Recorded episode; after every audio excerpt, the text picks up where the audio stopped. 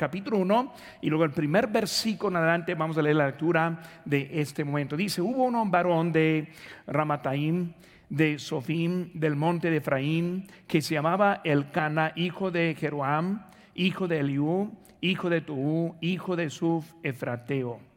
Y tenía él dos mujeres. El nombre de, la, de una era Ana y el de la otra Penina. Y Penina tenía dos hijos, mas Ana no los tenía. Y todos los años aquel varón subía de su ciudad para adorar y para ofrecer sacrificios a Jehová de los ejércitos en Silo, donde estaban dos hijos de Eli, Ofni y Finés, sacerdotes de Jehová. Y cuando llegaba el día en que Alcana ofrecía sacrificio, daba Penina su mujer y a todos sus hijos y a todas sus hijas, a cada uno su parte. Pero a Ana daba una parte escogida porque amaba a Ana aunque Jehová no le había concedido tener hijos. Y su rival la irritaba, enojándola, entristeciéndola, porque Jehová no le había concedido tener hijos. Así hacía cada año cuando subía a la casa de Jehová, la irritaba así, por lo cual Ana lloraba y no comía. Y el canal su marido le dijo, Ana, ¿por qué lloras? ¿Por qué no comes? ¿Y por qué estás afligido tu corazón? ¿No te soy yo mejor que diez hijos? Ahora subiendo ahora al versículo número 21, dice la palabra de Dios. Después subió el varón el Cana con toda su familia para ofrecer a Jehová el sacrificio acostumbrado y su voto. Pero Ana no subió, sino dio a su marido, yo no subiré hasta que el niño sea desetado para que yo lleve y sea eh, presentado delante de Jehová y se quede allá para siempre. Y el cana su marido le respondió, haz lo que bien te parezca, quédate hasta que yo, hasta que lo destetes solamente que cumpla Jehová su palabra. Y se quedó la mujer y creó a su hijo hasta que lo destetó.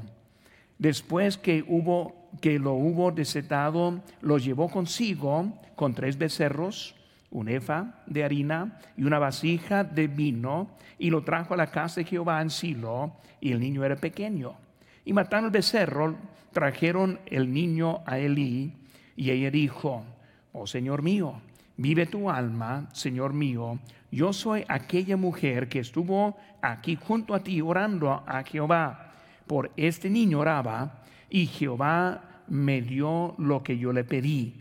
Yo pues lo dedico también a Jehová. Todos los días que viva será de Jehová. Y adoró allí a Jehová. Oremos, Padre Santo, Señor, gracias te damos por este estudio que tenemos en este momento, aprendiendo de la vida de Samuel. Yo te pido que tú nos ayudes a aprender y poner en práctica lo que tú nos vas a enseñar en esta hora. Señor, gracias te damos que estamos aquí juntos alrededor de tu palabra, congregados como tú nos dice el mandamiento. Y si nos bendice el tiempo, te pido gracias por todo. En tu nombre precioso que te pedimos.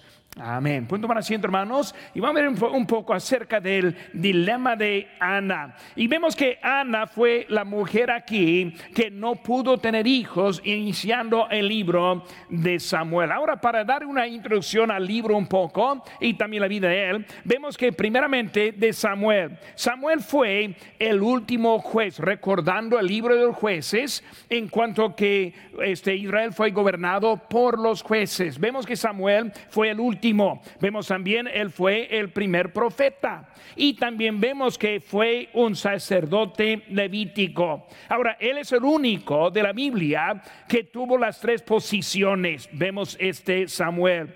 Él también ungió a los dos primeros, los dos primeros reyes, quienes fueron Saúl y David. Vemos también que él caminó con Dios y fue conocido por su integridad. Cuando vemos la vida de Samuel, vemos que él fue diferente que los demás de los profetas y los sacerdotes. Vemos que él este, dirigió con mucha integridad. Vemos que el hijo primogénito del Cana y Ana fue Samuel el levita. Ahora vamos a seguir también la rival de Ana. Ya lo leímos en versículo 6 acerca de Penina. Penina fue la segunda esposa del Cana. Se supone que eh, se casó con ella porque Ana no pudo tener hijos. Y por eso tener hijos fue una responsabilidad muy grande de la esposa en aquellos días. Por eso vemos que los ataques de Penina fueron de propósito. Porque vemos que ella quiso atacar a Ana porque Penina quiso tener el corazón del Cana recordando como el Cana, él dio una parte mayor a Ana porque amaba a Ana. Y por eso de eso vemos que Penina, ella estuvo en contra de ella.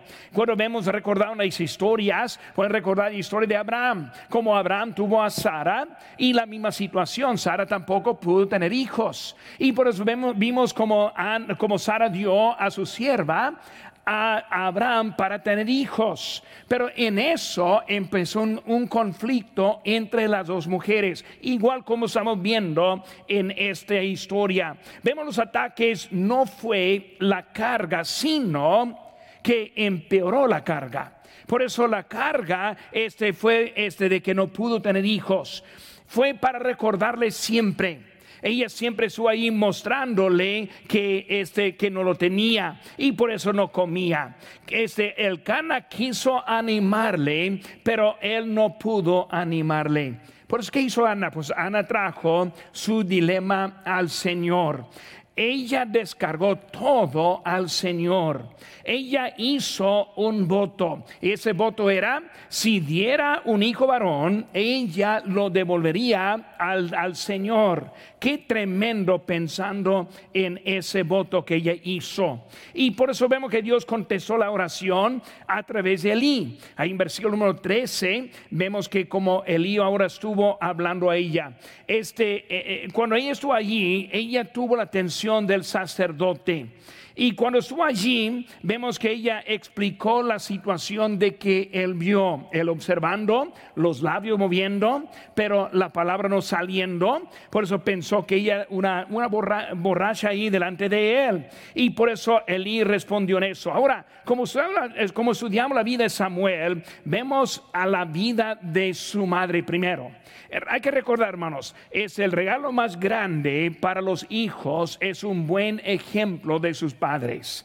Y hermanos, hay una responsabilidad muy grande para los padres que nosotros no solo enseñamos a los hijos, sino también que vivimos la vida que nosotros queremos de ellos. Pues recordando que Ana ahora está demostrando algo grande en su vida y vemos que esa vida, ese tipo, es lo que pegó a Samuel en toda su vida. Por eso vamos a ir viendo un poco de eso en esta tarde. Por eso, hermano, ahí tienen su nota ahí en la parte de atrás de, del boletín de, las peticiones y vemos a la primera cosa, hermanos. Ana fue una mujer de oración. Cuando hablamos de Ana y vemos varias cosas de ella, primera cosa es su vida de oración. Primera cosa, hermanos, hizo A, llevó su carga al Señor. Ahora, como ella estuvo llegando allí y su carga, vemos la sinceridad. Hermanos, la falta de sinceridad es un obstáculo para la respuesta. Cuando estamos orando, sinceridad. Cuando hablamos de sinceridad, ¿qué significa? ¿O cómo es la sinceridad? ¿Cómo la mostramos ante Dios en nuestras oraciones? Primeramente, hermanos, vemos que la sinceridad es libre de pretensión o la arrogancia. Este, vemos que libre del engaño libro del, libre de hipocresía, de la hipocresía. Ponemos, hermanos, que cuando hablamos de sinceridad, estamos orando, no engañando a otros, no con hipocresía, no con pretensión y también con honestidad, con la integridad. Cuando vemos la vida de, esta mujer eh, haciendo un voto, vamos a hablar de eso más al ratito, pero vemos que eso que mostró algo de su este, integridad. Una mujer que no pudo tener hijos. La cosa que quería más que todo era un hijo. Y por eso teniéndolo, más imaginándose una, una mujer así, teniendo su primer hijo y luego soltarlo a la casa de Dios para la vida. Es algo increíble que ella hizo en eso. Pero vemos, hermano, y sinceridad. Orar, ella estuvo orando, enfocándose en el bien de Dios. Por eso cuando oramos, hermanos, y oramos en sinceridad, queremos orar, pues pensando en Dios. ¿Qué es lo que Dios quiere con mi vida? ¿Qué es lo que Dios quiere con esta petición que estoy levantando a Él? Por eso cuando ella está orando, pensando, enfocándose en el bien de Dios, Señor, me falta un hijo, pero Señor, ese hijo es para ti. Hermanos, cuando pensamos en eso, vemos algo pues increíble que ella pensando en ese momento hasta en el Señor en esa petición. Por el Señor, dame el hijo. Y luego ese hijo te lo regreso a ti.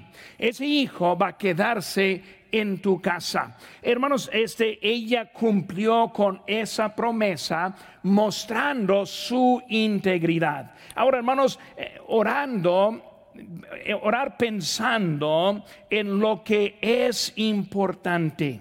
Cuando estamos orando, hermanos, hay que recordar, hay cosas importantes que debemos estar recordando hasta en las oraciones. Cuando oramos, ¿cuáles son las cosas importantes, hermanos? Primeramente, este que recordamos que tengo una sola vida.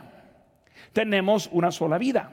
Tenemos una sola oportunidad a hacer bien con lo que el Señor da. Y yo he visto muchas veces con jóvenes empezando bien y luego tirando sus oportunidades que ellos tuvieron. Yo he visto adultos que empezaron bien y luego tiraron sus oportunidades que Dios le había dado. Por eso, hermanos, cuando vemos la vida, debemos entender, es una sola oportunidad a hacer bien. Porque cuando estamos orando, Señor, primeramente, yo entiendo que mi vida tiene una sola oportunidad. Segunda cosa, hermanos, vemos que esta vida es para la eternidad. Cuando pensamos la vida, se tiene una vida muy larga, llegando a unos 80, 90, 100 años de edad, eh, es mucho tiempo, pero comparando con la eternidad no es nada. Por eso tengo una sola vida y esa vida comparo con lo que hay de la eternidad. Eh, todavía, hermanos, no tenemos la habilidad de comprender la eternidad. Todavía calculamos en años, en días, calculamos el tiempo y no podemos comprender cómo es seguir para siempre en esa misma lado. Por eso estamos pensando, hermanos, en la oración, en lo que es importante, una sola vida para eternidad. Y luego, número tres, hermanos, ¿qué quiero obtener con esta vida? ¿Qué quiero obtener con esta vida? ¿Qué quiero obtener con esta petición? Cuando estoy orando por mi hijo, cuando estoy orando por mis padres, cuando estoy orando por mis amigos, cuando estoy orando por los inconversos, cuando estoy orando por los enfermos, ¿qué es lo que quiero lograr en esa petición? Y luego, hermano número cuatro, ¿qué me falta para obtener la meta? Por eso cuando estamos orando debemos estar recordando en eso, tengo una sola vida, esta vida es para la eternidad, qué quiero obtener con esta vida y lo que me falta para obtener esta meta. Pues hablando, hermanos, de la sinceridad. Lucas 22, 42 dice, diciendo, Padre, si quieres, pasa de mí esta copa, pero no se haga mi voluntad, sino la tuya, recordando la oración del Señor Jesucristo en Getsemaní. Y pueden pensar, pero, Dios, Cristo sabía que iba a sufrir. Cristo sabía que iba, iba, a morir, por eso Él vino, porque está orando así. Está orando así para mostrarnos a nosotros en las dificultades, en las faltas, en la vida que tenemos, ahora viendo a Ana, ahora recordando a ella, ella no tiene hijo, está orando, tiene que estar orando, Señor, lo que tú quieres. Por eso ella estuvo dispuesta a recibir un hijo y luego perderlo en ese instante. No más de, de, un niño chiquito lo iba a dejar en la casa de Dios. Pero vemos, hermanos, en esa oración. Vemos también la carga la carga. La carga es algo que pesa. Cuando hablamos de la carga, y cada uno de nosotros lleva a un tipo de carga. Cuando vemos la vida que tenemos, no, no hay ni una vida que es libre de carga. No hay una vida libre de necesidad. Ahora, las necesidades pueden variar Unas son más fuertes que otras, pero la cosa es que todos tenemos necesidades. Por eso esa necesidad es una carga, algo que nos falta, algo que hay, eh, que, es, difícil en nuestra vida. Por eso cuando vemos esa carga y la dificultad que hay, es algo también fuera de la habilidad. Por eso si nosotros nos falta algo y está dentro de la habilidad, por ejemplo, si nos falta pan, para la comida. Vamos a la Vallarta, compramos pan y ni pensamos nada, tenemos el pan. Eso es algo dentro de la habilidad y nosotros lo compramos luego, luego. Ahora ojalá cuando está comiéndolo, que está dando gracias a Dios por ese pan que Dios también proveyó en ese momento. Pero también hay cargas que están fuera de nuestra habilidad. Ahora, esa es la carga que estamos viendo en esta historia. Algo que ella no pudo cumplir. Por eso, hermano, hablando de nuestra congregación, algunos que están enfermos, fuera de su habilidad. Por están levantando las peticiones ante el Señor. Hay cosas que nos faltan que son fuera de habilidad. La salvación de alguien que está perdido por eso es algo fuera de la habilidad. Podemos llevarles a los pies de Cristo. Necesitamos orar por ello. ¿Por qué? Porque yo no puedo salvarles, ni tampoco usted. Por eso estamos orando también por los, las cosas que están fuera de la habilidad. Vemos también, hermanos, algo que solo Dios puede hacer. Es la carga. Algo que solo Dios puede hacer. Ana llegando al Señor ese día en la iglesia, Señor, si tú no me un hijo, no hay manera para tenerlo. porque Los doctores me dijeron que no podía tenerlo.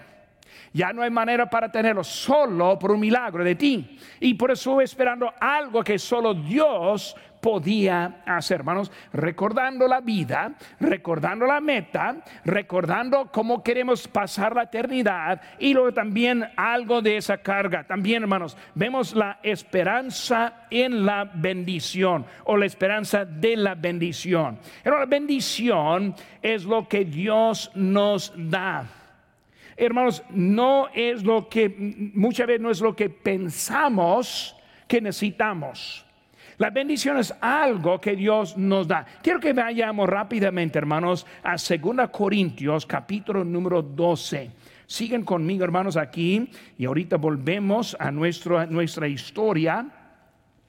Pero aquí en 2 Corintios, capítulo 12, versículo 7, quiero leer algunos versículos que también son para ayudarnos este momento. Dice, y para, la, para que la grandeza de las revelaciones no me exaltase debidamente, me fue dado un aguijón en mi carne, un mensajero de Satanás que me abofeté, para que no me alterezca sobremanera.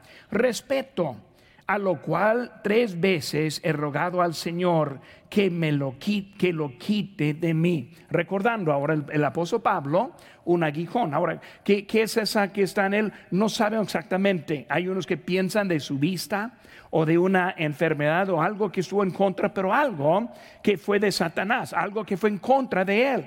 Tres veces él pidió que el Señor lo quitara. Versículo 9.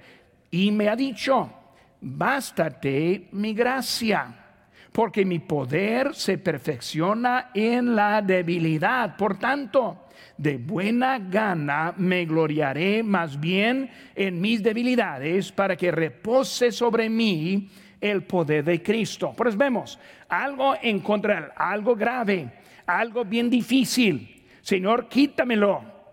No. Señor, quítemelo. No. Señor, quítamelo bástate mi gracia.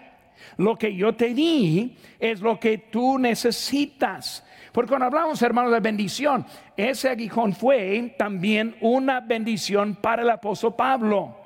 Porque muchas veces la cosa que nos falta es algo que nos ayuda. Por eso hablando de las debilidades en donde Dios está dando. Versículo número 10 dice, por lo cual, por amor a Cristo, me gozo en las debilidades, en, en afrentas, en necesidades, en persecuciones, en angustias, porque cuando soy débil, entonces soy fuerte.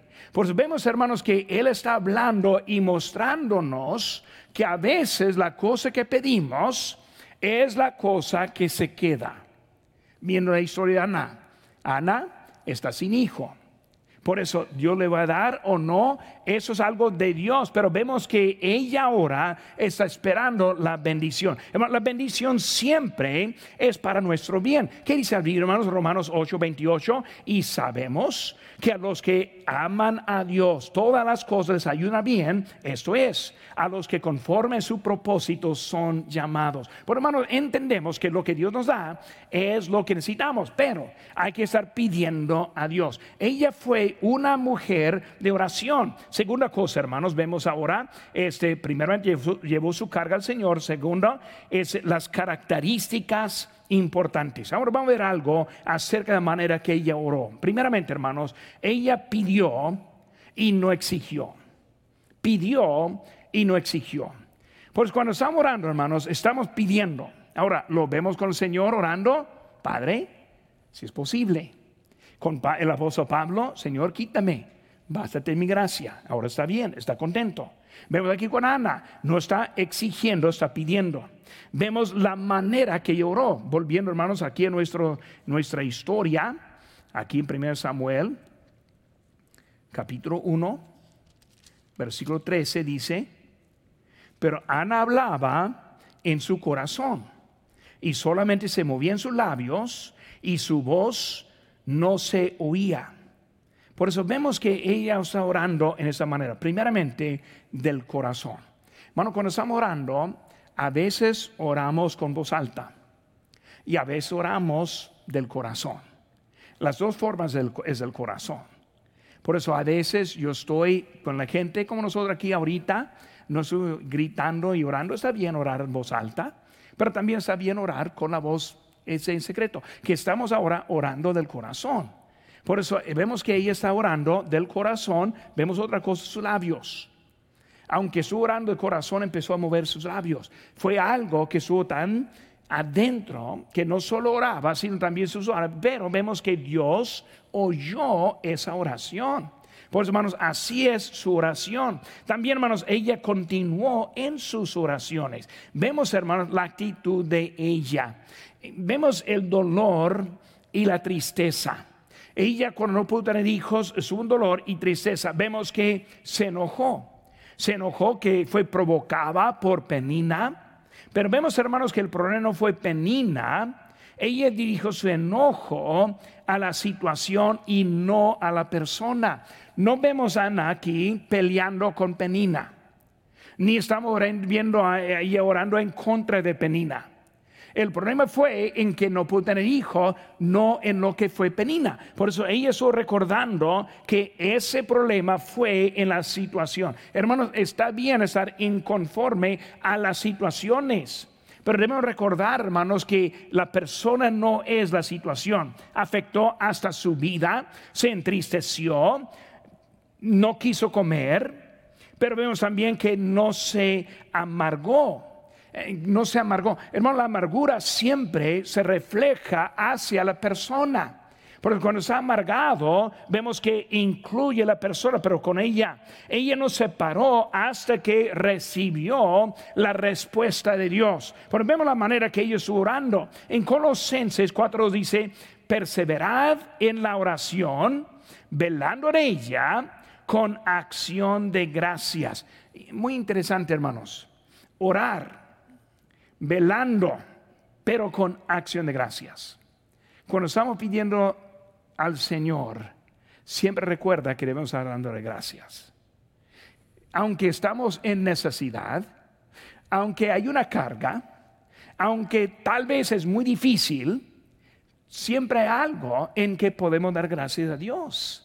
Por hay que estar dando gracias a Dios porque Dios siempre es bueno, porque Dios nunca falla. Porque Dios siempre nos da lo que necesitamos. Porque Dios nos pone el camino que Él quiere.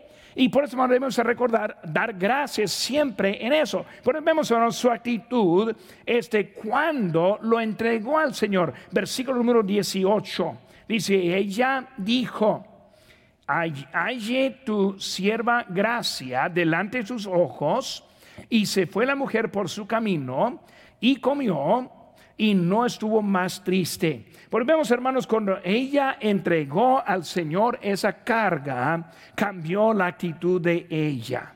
Recuerden, hermanos, ella entró sin hijo, salió sin hijo.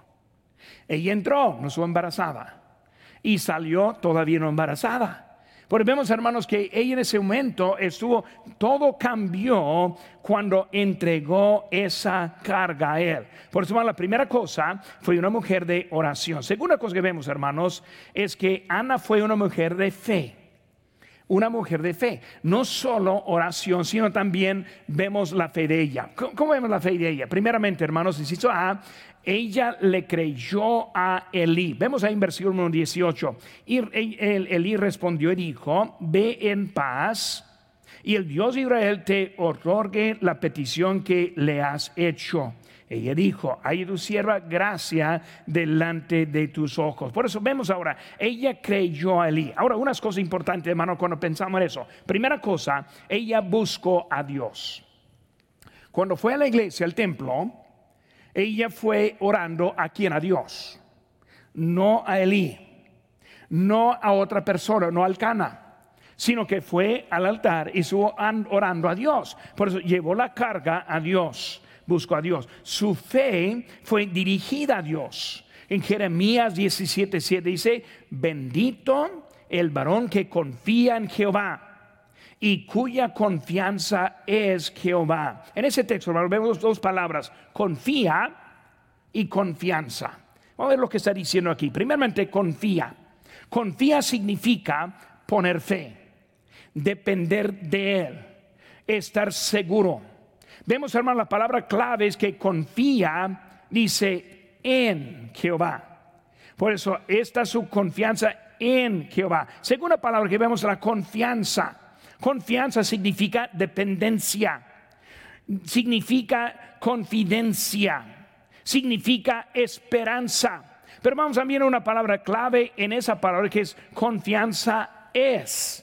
Por eso confía en Jehová y la confianza es Jehová.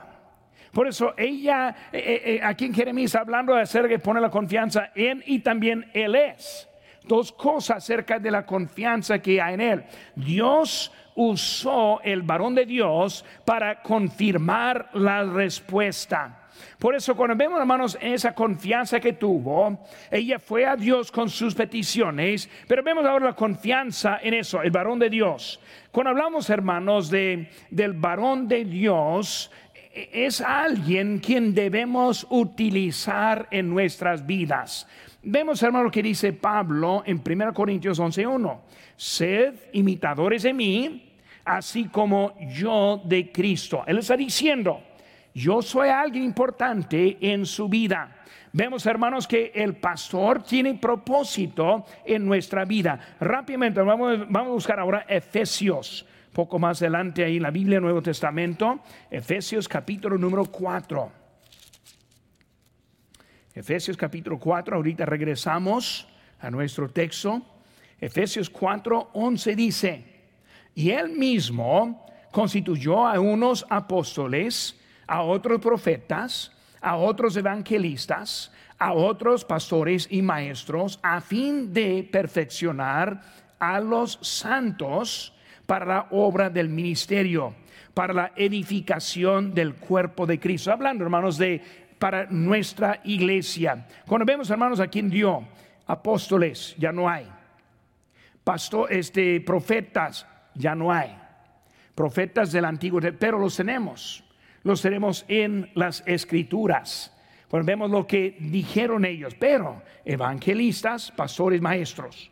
Por eso, hermanos, vemos, dice en versículo 13, hasta que todos lleguemos a la unidad de la fe y del conocimiento del Hijo de Dios, a un varón perfecto a la medida de la estatura de la plenitud de Cristo. Por eso, hermanos, nosotros estamos para estar juntos, unidos y luego maduros, digo en versículo 14, para que ya no seamos niños fluctuantes, llevados por doquiera de, de, doquiera de todo viento y doctrina Por eso vemos, hermanos, que la madurez nos hace sólidos. Y hay muchos que viven su vida movidos por todo. Llega alguien y luego un YouTube o algo que está y rápidamente dejamos cosas. Ahora no quiero hablar mal, pero es porque es niño. E-, es inmaduro. No, no, sabe cómo manejar las escrituras. Y vemos, hermanos, que está hablando acerca de, de, nosotros. Estamos aquí para aprender y hacer más sólidos. Hermanos, los sabios aprovechan lo que Dios nos ha dado para mejorar nuestras vidas. Viendo la vida Ana. Ella era sabia en la manera de que ella estuvo utilizando lo que ella tuvo. Ella tuvo a Elía, a Elí, y ahí estuvo delante de él. Pero vemos, hermanos, este que la confianza que hubo en ella. También, hermanos, enseguida vemos que se acercó a Dios. Cuando hablamos, hermanos, de ella ahora y como creyó a Elí, se acercó a Dios. Le creyó a Elí, pero ella se acercó a Dios.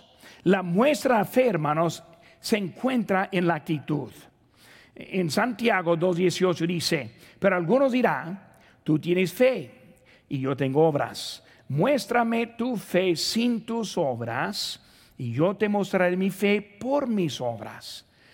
Muchas veces queremos decir eso y ponerlo solo en el contexto de la salvación, pero es mucho más, hermanos. Cuando nosotros tenemos fe verdadera, eso se demuestra en, los hechos. Cuando alguien está desanimado y luego se aparta y va a otro lado, está mostrando qué tan poca fe tiene. Pero con la fe verdadera, uno está sólido en sus obras o en sus hechos. Porque vemos, hermanos, que debemos entender lo que hay en eso. La actitud fue mostrada en que se acercó a Dios. La amargura lo hace alejándose de Dios. Porque cuando uno está alejado de Dios, eh, se pone más amargado en, su vida. Porque vemos, hermanos, también los elementos de la fe. Ya vimos que creyó a Elí, ahora los elementos de la fe. La fe nos lleva a Dios esperando la respuesta. Porque cuando hablamos, hermanos, de, de la fe, ¿qué, ¿qué, cómo vemos la fe? Primeramente, es para llevarnos con esperanza. Eh, lo que dice la Biblia, un salmo favorito mío es el Salmo 46.1. Dios es nuestro amparo y fortaleza, nuestro pronto auxilio en las tribulaciones. Eso se aplica mucho a Ana en ese momento. Esperamos la respuesta. Cuando hablamos hermano, esperamos la respuesta, esperamos la respuesta no en el sentido de como sueño, ojalá, tal vez, no, esperando en eso está refiriendo este con algo de certeza. Porque cuando está hablando de esperar en ese sentido, esperar con certeza, como dice en Hebreos 11.1, es pues la fe, la certeza de lo que se espera la convicción de lo que no se ve, certeza. Porque cuando estamos hablando de la fe ahora, viene con una certeza. Yo sé que Dios va a cumplir. Yo sé que Dios va a contestar. Yo sé que Dios está cuidando de mí. Y por eso estamos viendo lo que Dios está haciendo con nosotros. La fe, hermanos, nos acerca a Dios y no nos aleja de Dios. Por eso siempre cuando estamos en la fe estamos más cerca de Dios. ¿Cómo resulta en eso? Resulta cuando estamos en la casa de Dios, la fe. Cuando estamos en la obediencia a Dios, la fe. Cuando nosotros estamos tocando puertas, ganando almas, invitando a algunos a la casa de Dios. Hermanos, no podemos invitar a alguien si no vamos nosotros. No podemos acercar a alguien más menos que nosotros también estamos cerca de Dios. Es importante que entendamos qué importancia, qué tanta importancia hay en la vida. Por hermanos, estamos acercando a Dios. La fe siempre nos lleva cerca. Cuando está más lejos, demuestra cuatro cosas. Cuando está más lejos de Dios, número uno, falta la fe. Falta la fe. Si ahora lee la Biblia menos que antes, le falta la fe. Si ahora está orando menos que antes, le falta la fe. Estamos hablando ahora de también queremos levantar esta lista de oración. En un tiempo tuvimos una lista muy larga. ¿Qué está pasando? ¿No hay, no hay cosa en que debemos estar orando? Yo creo, creo que sí, hermanos. Necesitamos mandar las peticiones para que oremos. Pero cuando nosotros estamos faltando la fe, ahora empieza, eh, este, cuando estamos más lejos de Dios, falta la fe. Segunda cosa, vamos, falta de confianza. Falta de confianza. Por eso, hermano, más lejos de Dios, menos fe y ahora menos confianza. Es lo que he observado mucho en estos días en que vivimos hoy. Tantos que no tienen confianza en Dios. Sí lo dicen, pero no lo viven. Sí lo dicen ah, rápidamente, pero se ve diferente. Por eso, hermanos, falta de fe, número uno, falta de confianza, número dos, número tres, hermanos, sigue desobediencia. Cuando no hay fe, cuando no hay confianza, sigue la desobediencia. La desobediencia, hermanos, sí siempre demuestra con pretextos y excusas. No, pues no soy obediente porque. Casi siempre el porque involucra a otra persona o a otra cosa. No soy obediente porque mi esposo, mi esposa, mis padres, mi trabajo, mi circunstancia. Y empezamos con una lista muy larga, por lo cual que nosotros no somos obedientes en vez de decir porque Dios, empezar con Él. Nunca empezamos con, empezamos con otras cosas. Por eso, falta de fe, número uno, falta de confianza, número dos, desobediencia, número tres, y ahora último, pecado. Pecado. Estoy leyendo en esta semana un, este, un libro, siempre cuando hago un viaje, tengo la meta de leer por lo menos un libro, y normalmente leo dos libros. Y por eso estoy leyendo un libro de hasta un pastor quien estuvo alejándose de Dios y luego pasó esos pasos aquí y al final él entró en pecado, ni sabiendo que estuvo en pecado. Así que otra persona dijo, es pecado. ¿Qué estoy diciendo, hermanos? Nosotros empezamos para abajo y muchas veces ni nos da cuenta hasta dónde estamos llegando. Por eso, hermanos, desobediencia y luego últimamente el pecado. La fe, hermanos, no termina, no termina con pedir, sino sigue con gratitud. Cuando pide con fe, recuerda lo que hizo Dios. Cuando pide con fe, reconoce de dónde vino la respuesta. Por eso, hermanos, hemos visto ahora dos cosas. Ana fue una mujer de, una mujer de oración, una mujer de fe. Tercera cosa, rápidamente, hermanos. Ana fue una mujer de integridad. De integridad. Unas cosas interesantes Ana. Y mucho para, para nosotros cuando pensamos, eh, ahora ella va a tener un hijo grande en la vida para tener ese hijo grande en la vida, pasó muchos pasos a tenerlo. Por vemos primeramente, hermanos, que no le molestaba las creencias de otros. No le molestaba las creencias de otros. ¿Qué vemos de ella? Penina la tomó por una persona sin valor. Penina la vio, Ana, ni tiene valor. Yo tengo hijos, y tú no. Por eso viendo ella como que no tuvo valor. Penina tuvo envidia porque Alcana amaba a Ana. Le atacó en la única manera que pudo.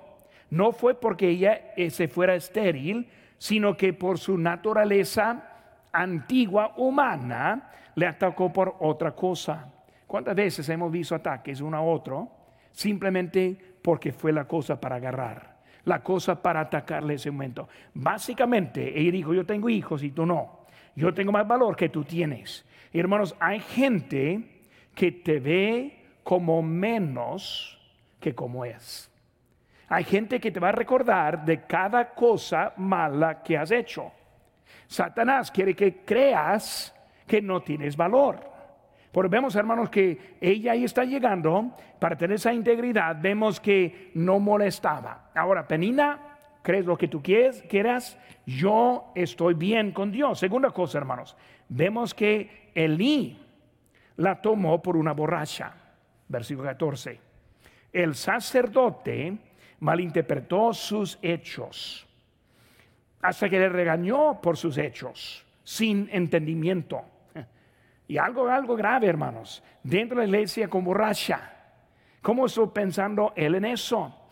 Un ataque, hermanos, a su integridad, la cual que ella tuvo. Y hermanos, vemos que ella dijo, ¿y usted, siendo varón de Dios, no sabe mejor que eso? No vemos que ella empezó a defenderse de él, sino que ella simplemente no se molestó.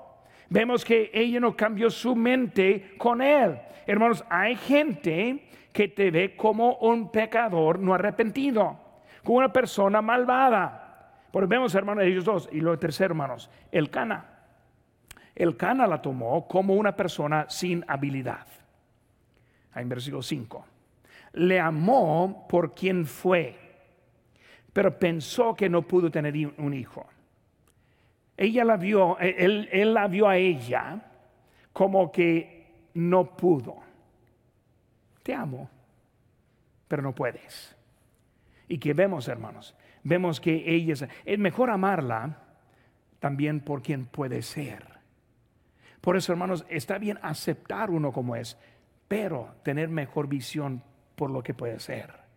Por hermanos, cuando estamos con los hijos, muchas veces son bien duros con los hijos, no recordando lo que pueden ser. Necesitan dirección, necesitan ayuda, necesitan sabiduría por lo que pueden ser, no por lo que son. Hay unos que dicen, tú no puedes ser nada. Y así fue ella, no importaba las creencias de otros. Segunda cosa, hermano, última cosa. El ejemplo de carácter cristiana fue Ana. El ejemplo del carácter cristiana. Ella fue juzgada erróneamente. Fue juzgada en error. Fue juzgada en algo que no fue.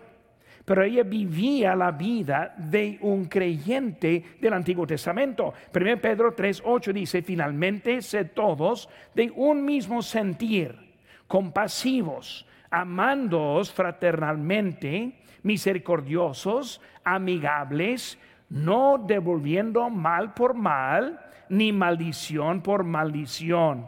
Vemos que ella está viviendo la vida cristiana. Eh, hermano, no vemos ahí atacando ni a, a Eli, ni a Elcana, ni tampoco a Penina no vemos nada que ella hizo mal en toda esta historia. Ella demostró una actitud correcta hasta dentro de la casa de Dios. Ella entendió que es Dios quien le va a defender. Proverbios 20, 20 y 22 dice, no digas, yo me vengaré, espera a Jehová y Él te salvará. Vemos, hermanos, que su conducta fue ejemplar.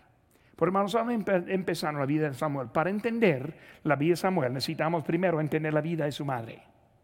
Vemos que fue algo grande con él. Ana, mujer de oración, de fe, de integridad. Pero también ella demostró una vida admirable. Ella dio luz al profeta más conocido de la vida, de la Biblia. Ahora la pregunta, ¿y los hijos de Penina? hijos e hijas. No se sabe nada de ninguno. Ni si fueran salvos o no, no sabemos nada. Pero vemos con Ana, uno que nosotros vamos a estar estudiando toda, toda la Biblia aquí. No, Dios nos quiere usar y necesitamos tener la fe, la oración, la esperanza para seguir adelante en eso. ¿Cómo responde? en el dilema que tiene, en la necesidad en que está, en la falta, en los problemas. ¿Cómo va su confianza? ¿Cómo es su vida poniéndose al lado de Ana? ¿Está demostrando algo también para el Señor o está fallando en la vida de Ana? Y vemos, hermanos, la vida que ella mostró en este tiempo. Vamos a poner sobre nuestros pies, hermanos, ojos cerrados, cabeza inclinadas. Vamos a terminar una palabra de oración y también una estrofa de invitación. Y puede ser que Dios está tocando los corazones. Puede ser que alguien que está aquí, tal vez alguien en línea, Dios está tocando su corazón. Hermanos, hay que responder a la palabra de Dios. Ana no hay esperanza. Ana, la sin hijos, estéril, pero dando promesa, Señor, si me lo das, te lo doy. Y Dios respondió. Con ojos cerrados, cabeza inclinadas. ¿Quién dice, Pastor, Dios toca mi corazón? Ore por mí. Levanta hermano. Que Dios la bendiga. Muchas manos levantadas. Que Dios la bendiga. Pueden bajar las manos. Tal vez alguien aquí dice, Pastor, lo que me falta a mí es la salvación. Si yo me muriera en ese momento, yo no sé a dónde pasaría la eternidad. Pero si estoy interesado, habrá alguien así, levanta la mano. Que no salga si no tiene la confianza de la vida eterna. Si no la tiene, levanta la mano para que yo, para que yo ore por usted. Habrá alguien así. Habrá alguien así. Vamos a hacer una estrofa. Dios hablando, hermanos. El altar está abierto. Su lugar donde está puede rodearse. Pero vamos a tomar tiempo para pedir al Señor para nuestra vida. Señor, gracias te doy por tu palabra en este momento. Señor, gracias por el ejemplo de Ana que podemos ver la fe, la confianza, la integridad, la oración y la vida cambiada. Yo te pido que tú nos uses ahora. Ayúdanos, Señor, a enderezar nuestras vidas. Y cuando estamos en problemas que respondemos, Señor, correctamente, te pido por las manos que fueron levantadas, Señor. Gracias, Señor, te damos en tu nombre precioso. Ojos cerrados, cabeza inclinadas. La invitación sí está abierta. Si desea arrollarse allí o si desea pasar, pues aquí hay lugar también.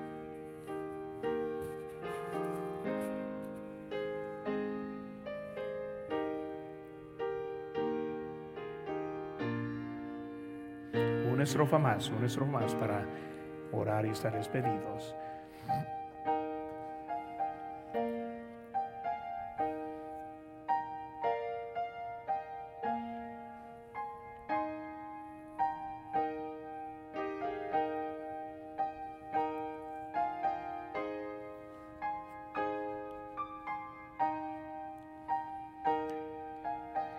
Santo, Señor, gracias te damos por ese momento que tuvimos. Señor, gracias por tus bendiciones en nuestras vidas. Señor, gracias por tu palabra y el ejemplo que encontramos. Señor, ayúdanos a ser obedientes. Que sigamos adelante, más cerca de ti, Señor, en cada decisión que tomemos. Yo te pido que tú ahora nos bendigas. Señor, gracias por todo. En tu nombre, precioso, que te pedimos. Amén. Muy hermanos, antes de estar despedidos, por el hermano este, Andy que nos va a dar algunos anuncios. Amén, hermanos. Algunos anuncios para esta noche. A nuestros diezmos y ofrendas. Hay dos maneras de dar nuestros diezmos y ofrendas. Ah, si tiene un sobre, puede depositarlo en los recipientes de atrás del auditorio. Ah, si tienen un sobre ah, en esta noche o en línea, vayan a dando.iblancaster.org para dar sus diezmos y ofrendas ahí también. nuestros ganancias de almas, mañana vamos a comenzar a las 9.30 am y también a las 6.30 pm aquí en el South Campus y también el sábado a las 9.30 am aquí en el Walter Center. So no olviden esos tiempos, hermanos, para nuestra ganancia de almas, ah, para esos días. Ah, y también este domingo a las 10 am, nuestro servicio de domingo, vamos a reconocernos a nuestros oficiales de policía, bomberos y personal médico ah, para el día de primeros auxilios. so si saben a alguien que trabaja así, o algo así, ah, por favor tráiganlos así para nuestros primeros visitantes o algo así para dar un regalo a ellos y también orar y tener un buen tiempo ese día. Ah, ok, hermanos, ya estamos listos, vamos a orar y después estamos despedidos. Padre Celestial, gracias Dios por este día, gracias por este servicio de media semana. ayúdanos hoy en esta noche, gracias por el pastor y su enseñanza de esta noche. Ayúdanos que seamos fieles en, nuestro, en la palabra de Dios. ayúdanos hoy, en esta noche, ayuda a los hermanos que no están aquí o están enfermos en esta noche. Cuídalos. si están enfermos, ayúdalos por favor. Y cuídanos en nuestro viaje a casa en esta noche. Y dan un buen noche en esta noche. Uh, Padre Celestial, en tu nombre oramos. Amén. Están despedidos, hermanos. Gracias.